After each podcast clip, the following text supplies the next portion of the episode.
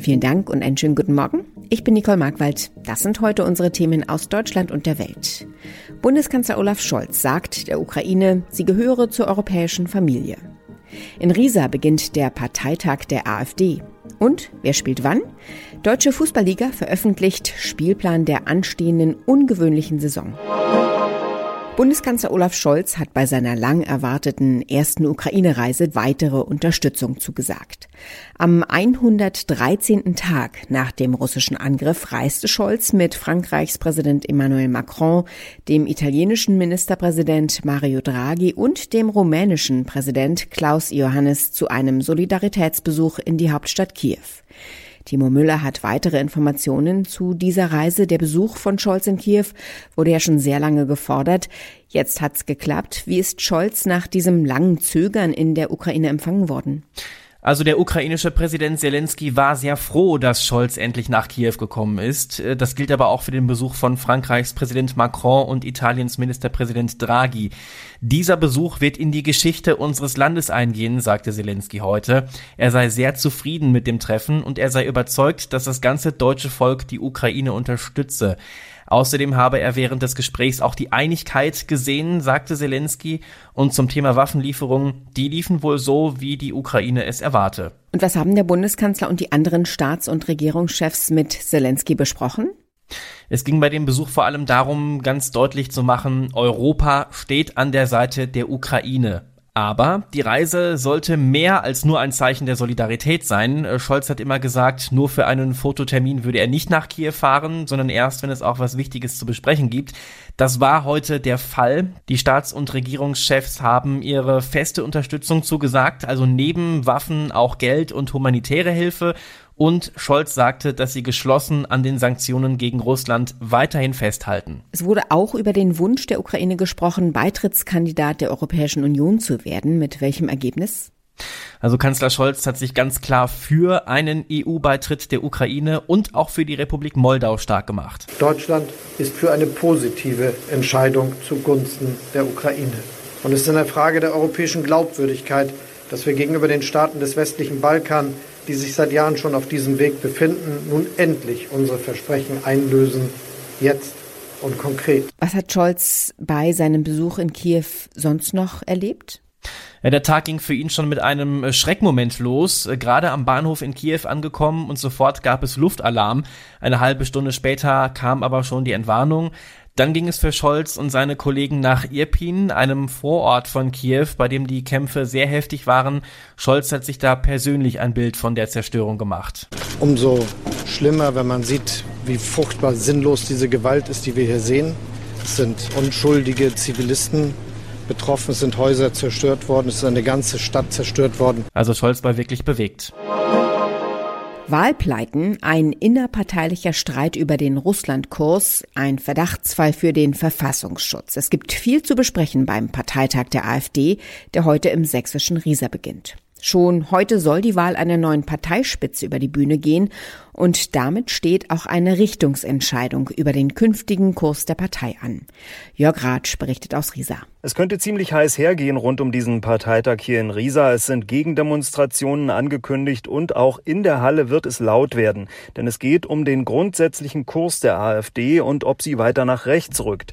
Die gesamte Führungsriege der Partei, der Bundesvorstand, wird hier neu gewählt und es könnte passieren, dass das Rechtsaußenlager danach dieses Gremium dominiert. Parteichef Tino Kropalla wird wahrscheinlich wiedergewählt. Sein Gegenkandidat Norbert Kleinwächter, der für das gemäßigte Lager antritt, hat eher schlechte Chancen.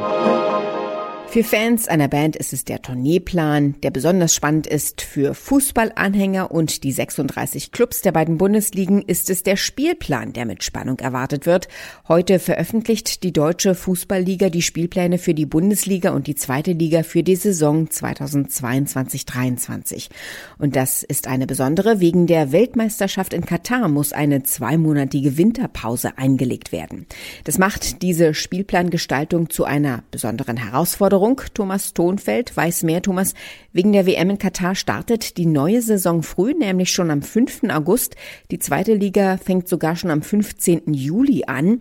Was ist besonders ungewöhnlich an diesem Spielplan? Ja, auf jeden Fall diese frühe und lange Winterpause, denn wegen der ungewöhnlichen WM wird der Spielbetrieb in Liga 1 und 2 ja schon am 13. November unterbrochen. Am 21. November geht ja schon das Turnier in Katar los und einen guten Monat nach dem WM-Finale geht's dann am 20. Januar schon wieder in der Bundesliga weiter, in der zweiten Liga am 27. Januar. Erst Ende Mai ist dann Schluss in beiden Ligen. Also das ist schon ein ungewöhnlicher und auch fordernder Rhythmus für die Spieler und Vereine. Aber nicht nur deshalb ist ja dieser Spielplan wie jeder andere auch inzwischen eine echte Tüftelei, die ohne umfassende technische Unterstützung gar nicht mehr zu bewältigen ist.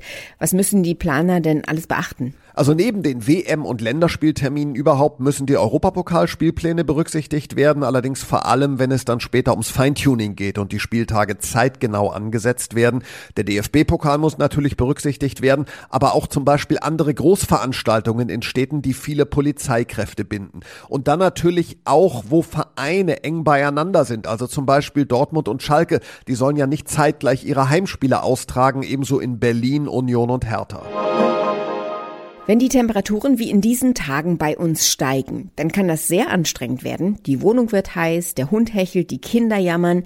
Wie man am besten durch die heißen Tage kommt, weiß Mona Wenisch aus Berlin. Mona, fangen wir mit der Wohnung an. Was lässt sich da gegen Hitze tun? Also am allerbesten ist es, die Hitze gar nicht erst in die Wohnung zu lassen. Da helfen am besten Rollos, die ich draußen an den Fenstern anbringen kann. Wenn das nicht geht, dann gerne auch von innen, ist aber nicht mehr ganz so effektiv. Ist die Hitze erstmal in der Wohnung, dann kann es richtig schwer sein, die wieder rauszubekommen. Aber auch hier gibt es so ein paar Faustregeln, die helfen können. Zum Beispiel immer nur dann lüften, wenn es draußen kälter ist als drinnen und unnötige Wärmequellen ausschalten. Also den Stecker vom Computer einfach mal rausziehen und den Backofen auslassen. Natürlich gibt es die beste Abkühlung im Schwimmbad oder im See. Worauf muss ich denn achten, wenn ich zur Abkühlung schwimmen gehen möchte? Klar, gerade an so heißen Tagen will man eigentlich nur noch ins Wasser. Aber auch hier gibt es einige Regeln, an die man sich halten sollte. Die DLRG empfiehlt wirklich nur dort baden zu gehen, wo auch Stellen bewacht sind. Das gilt vor allem für Kinder und ungeübte Schwimmer. Außerdem sollte ich dran denken, dass nur weil mein Körper heiß ist und weil das Wetter sehr heiß ist, dass das Wasser noch lange nicht so heiß sein muss. Also sollte ich darauf achten, meinen Körper langsam an das etwas kältere Wasser zu gewöhnen und nicht kopfüber reinzuspringen. Stichpunkt Sonne. Es geht natürlich nichts ohne Sonnencreme. Worauf sollte ich bei der Sonnencreme achten? Gerade wenn ich plane, wirklich viel Zeit in der Sonne zu verbringen, sollte ich mich unbedingt eincremen. Dabei sollte ich auf keinen Fall die Sonnencreme aus dem letzten Jahr hinten aus dem Schrank rauskramen, denn bei alten Flaschen kann der Sonnenschutz schon nicht mehr so wirksam sein. Das heißt, ich kaufe lieber jedes Jahr eine neue Flasche. Und der zweite Tipp, auf keinen Fall geizen. Ein Erwachsener sollte ungefähr vier gehäufte Esslöffel für den ganzen Körper verwenden und auf jeden Fall regelmäßig nachcremen, egal ob ich im Wasser war oder einfach sehr lange in der Sonne, immer nachlegen. Und wie kann ich meinem Haustier durch die heißen Tage helfen? Nicht nur wir Menschen leiden unter der Hitze, auch unseren Haustieren kann das ganz schön zusetzen. Deshalb ist besonders wichtig, auch ihnen immer genug zu trinken bereitzustellen. Bei Hunden kann ich außerdem darauf achten, dass ich mit dem Gassi gehen das eher morgens oder abends mache und mittags wirklich nur kurz vor die Tür gehe, damit auch sie die Mittagshitze nicht aushalten müssen. Außerdem sollte ich meine Tiere wirklich niemals im Auto lassen, auch wenn ich nur fünf Minuten zum Bäcker gehe oder in den Supermarkt. Dort wird es so schnell heiß, dass es für die Tiere tödlich sein kann. Er ist einer der erfolgreichsten Songwriter der Musikgeschichte und wird in seiner Heimatstadt Liverpool wie ein Gott verehrt. In Hamburg nahm die Karriere von Paul McCartney mit den Beatles Fahrt auf. Morgen wird Sir Paul 80 Jahre alt und freut sich bestimmt schon auf das nächste Konzert. Philipp Detlefs berichtet aus London, 80 Jahre, aber gar nicht still. Paul McCartney macht überhaupt keine Anstalten, kürzer zu treten, oder? Nein, das macht er tatsächlich nicht. Gerade hat er eine große USA-Tournee absolviert, aber er sieht ja auch noch relativ jung aus für sein Alter, jedenfalls nicht wie 80, finde ich.